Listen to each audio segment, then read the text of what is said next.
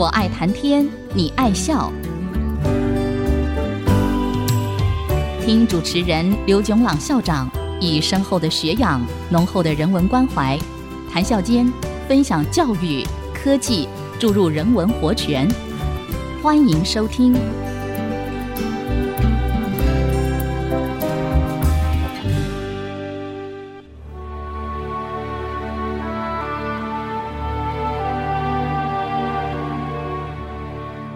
听众朋友，大家好，欢迎收听。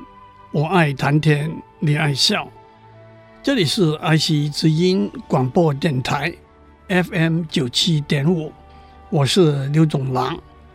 这几个礼拜，我们讨论的主题是出生在数位社会里头的青少年们。其实，我们讨论的内容。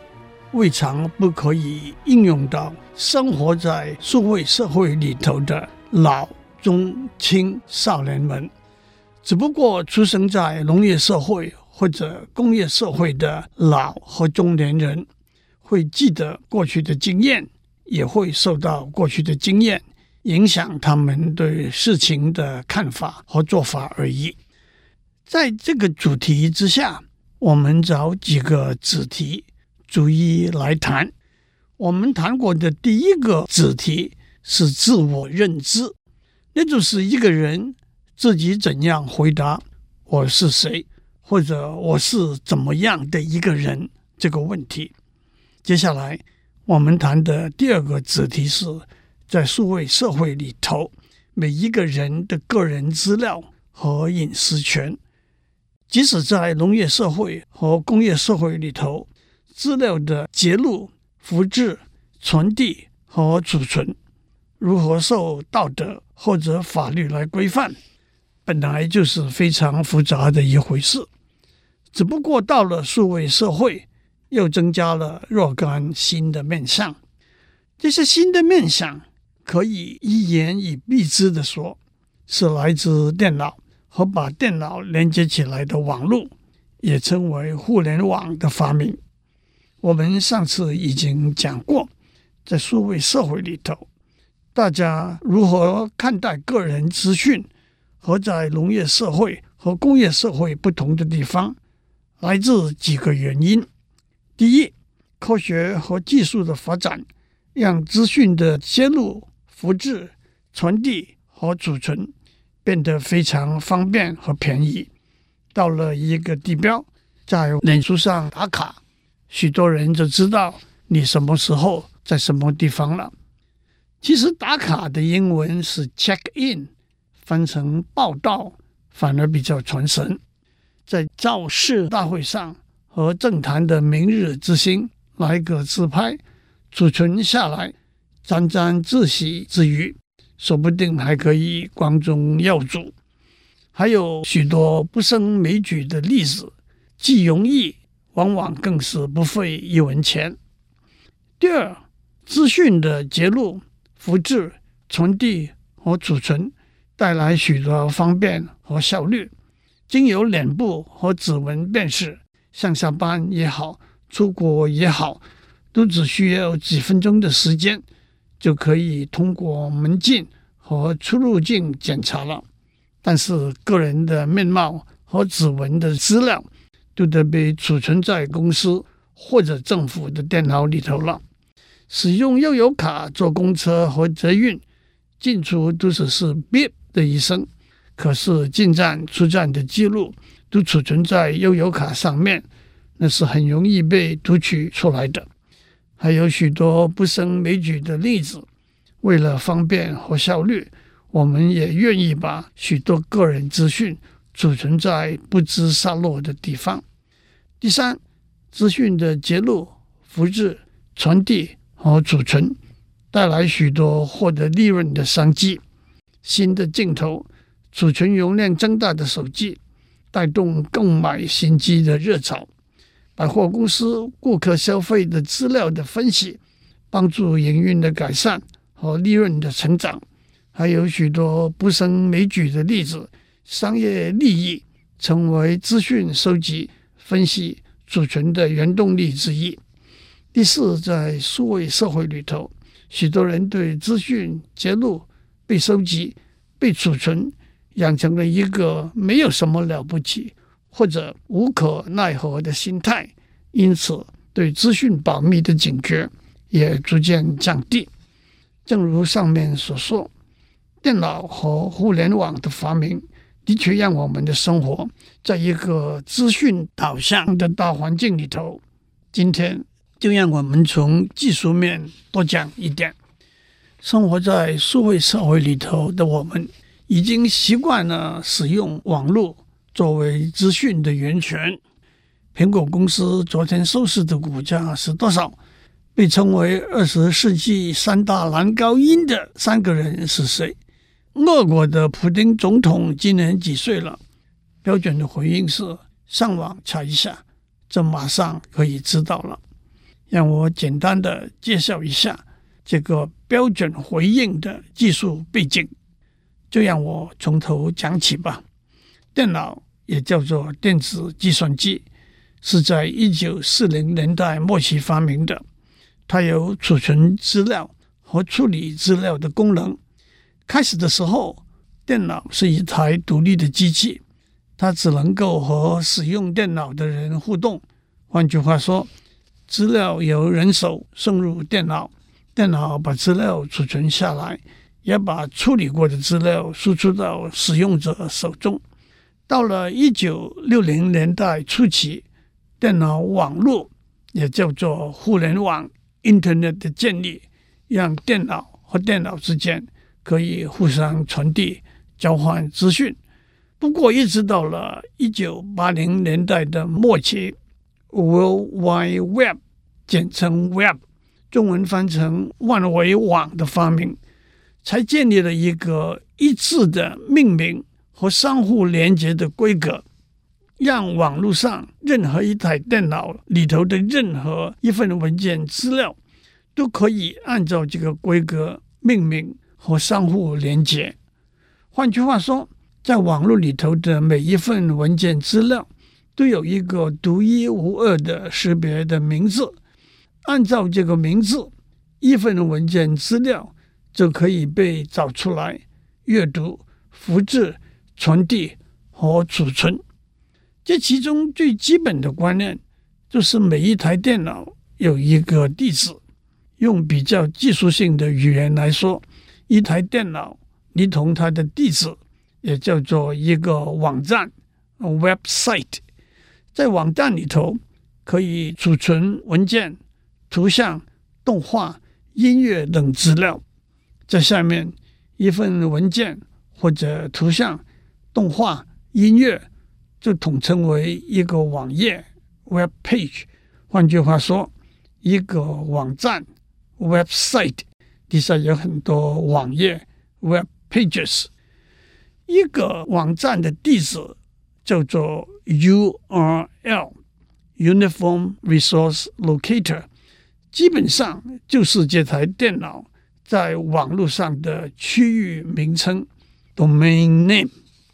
让我稍微不厌其烦地解释一下，在互联网上的每一台电脑必须有一个独一无二的名字。至少全台湾的两千四百万人，每个人都要有一个独一无二的身份证号码，这样在互联网上的电脑彼此之间才能够分辨出来。那么，不同的电脑怎样命名呢？总不能够各自做主，否则大家取的都是所谓菜市场的名字，扎豪、志明、雅婷和淑娟了。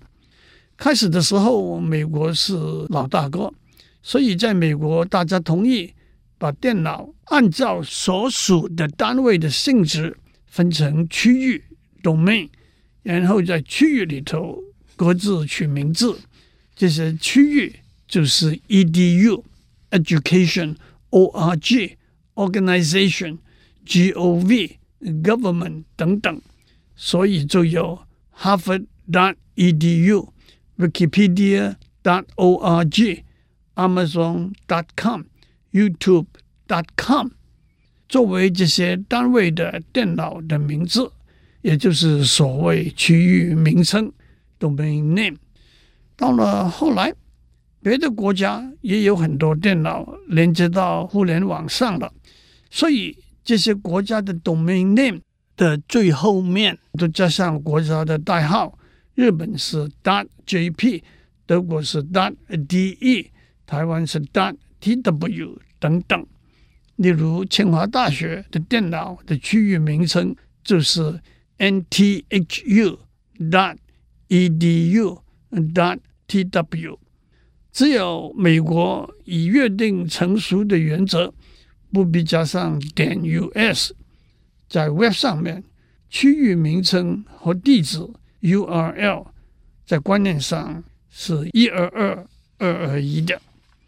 但是一个网站里头的资料往往很多，而且这些资料也可能储存在不同的电脑里头，因此这些资料必须分门别类，才容易按图索骥。例如，从 nthU dot edu dot tw 网站的页面，我们可以看到不同的类别。包括行政单位、教学单位、图书馆、招生中心等等。如果我们选择教学单位这一个类别，我们又可以看到教学单位底下不同的类别，包括理学院、工学院、电机资讯学院等等。如果我们选择电机资讯学院这一个类别，我们有看到学院底下不同的类别，电机工程学系。资讯工程学系等等。如果我们选择资讯工程学系，我们也可以看到系里头的教授的名单，因而找到某一个教授的个人资讯，包括研究领域、电邮地址、电话号码等等。这些组成一步一步走下来的分类，可以用一个链接 （link） 表达出来。因此，只要在浏览器里头输入这个链接，我们就可以找到相对应的网页了。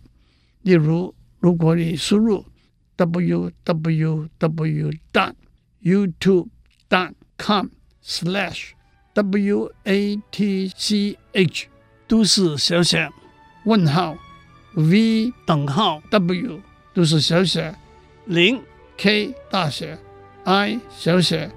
L Z 都是大写，O 小写，Y 大写，Q G 都是小写，你就可以找到费玉清唱的粤语版《上海滩》的动画了。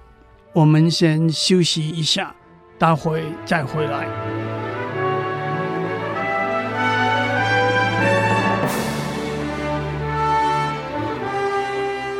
欢迎继续收听。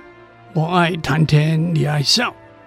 我们在上面讲到，在物联网上面有许多网站，在一个网站底下有许多网页。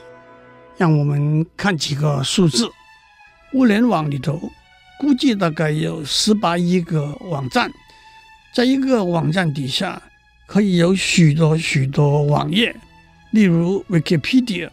光是在英文版里头就有五百多万个网页。至于 YouTube 呢，一个估计是五十一段动画，不过这些估计很难说是准确的。另外一个估计是在 YouTube 里头，一年大约有十亿以上个动画被上载。的确，储存在物联网上的资料是浩瀚的。不过，每一个网页都有它的链接，在观念上，也就是它在互联网上独一无二的地址。这就把我们带到上面说的：如果我们问苹果公司昨天的股价是多少，我们知道在网络上一定有一个网页里头会有这个问题的答案，甚至有若干个网页。里头都会有这个问题的答案，所以挑战是怎么样把这些网页的地址找出来，让我们在浏览器上阅读这些资料。大家马上的反应是，这的确就是像海底捞针一样困难了。在英文里头也有一个相似的说法，那就是在干草堆里找一根针，to find a needle in a haystack。海底捞针就正是搜索引擎 （search engine） 这个软体的功能。大家都知道，Google、Bing、百度这些广为使用的搜索引擎。其实，从历史的观点和从技术的观点来看，也有好几个其他不同的搜索引擎。大家都知道，使用搜索引擎的时候，我们会输入一个关键词，一个关键词可能是一个字或者多个字，在下面我们就笼统的使用关键词这个名字。搜索引擎。会在互联网上找出含有这个关键词的网页，怎么找呢？最基本的观念是搜索引擎使用一个含有许多关键词的索引 （index）。因此，就让我们从索引讲起。让我们先看一本传统的书，大家都记得，大多数的书的最后面都有一个索引。索引就是一个表，罗列出书里头用到的重要的字和词，也可以叫做关键词 （keyword）。而且每一个词在书里头哪一页出现，我随手找到诺贝尔经济学得主康奈曼 （Daniel Kahneman） 写的一本书《Thinking Fast and Slow》作为例子。这本书有洪兰教授的中文翻译本，书名是《快思慢想》。在索引里头，我找到 “basketball” 这个字，它在书中一百一十六、一百一十七、两百三十八、三百二十五这几页里头出现。我找到 “marriage” 这个字，它在书中一百八十一、一百八十二、二百二十六、三百零二。三百四十六这几页里头出现，索引的功能是明显的。从索引我们可以找到一个词在书中的哪些地方出现，因此就可以回到这些地方，找到和这个词相关联的资讯了。《Think Fast and Slow》这本书有四百八十一页，它的索引有一千多个关键词。想要制作一本书的索引，我们只要把书从头到尾看一遍，把遇到的关键词出现的地方记录下来，经过整理之后，就可以罗列成表。这其中最重要的一个步骤，就是是哪些词是要被包裹在索引中的关键词。这通常是由作者本人或者熟悉书的内容的编辑来做的。明显的，如果一个词没有被列入在索引之中，那么从索引就找不到书中和这个词有关的讨论了。如果一个词被列入在索引之中，但是它出现在某一页的页数被漏掉了，那么这一页。和这个词有关的讨论是会被忽略了，因此，一个索引做得越完整，用来搜索书里头的内容也会越完整。相似的，Web 上面的搜索引擎的搜索功能也是建立在一个庞大的关键词的索引上面的，因此，每一个搜索引擎有它自己的关键词的索引。这个索引的周全性和搜索的结果的品质有密切的关系。不过，让我指出一些数字来和在上面讲的一本四百八十一页的书做一个比较。不过，我也要指出，这些数字只是一些合理的推估，而且也在不断的增长变化中。一个估计是。Web 上面有十八亿个网站，大约一共有十八万兆，那就是十八乘十的十六次方个网页。搜索引擎 Google 的索引只包括了其中三千分之一的网页，也就是六十兆网页的关键词。作为一个比较，搜索引擎 Bing 的索引只包括了十二兆个网页的关键词。一个问题是，为什么搜索引擎 Google 的索引只包括了 Web 上面三千分之一的网页的关键词呢？这个问题我们会在下面回答。首先，搜索引擎 Google 怎样从六十兆网页中把关键词找出来，建立它的索引呢？它用一个软件叫做蜘蛛 （Spider），这也倒是一个小小的文字游戏。Web 这个字在英文里头是蜘蛛网的意思。蜘蛛这个软体就在网上爬来爬去，爬到一个文件，就把其中的关键词找出来。这一来就提起了大家的兴趣。我们的时间到了。下次我们会讲蜘蛛怎么样在蜘蛛网上爬来爬去，把关键词收集起来。祝您有个美好的一天，我们下周再见。探讨大小议题，举重若轻，蕴含知识逻辑，笑语生风。我爱谈天，你爱笑，联发科技。真诚献上好礼，给每一颗跃动的智慧心灵。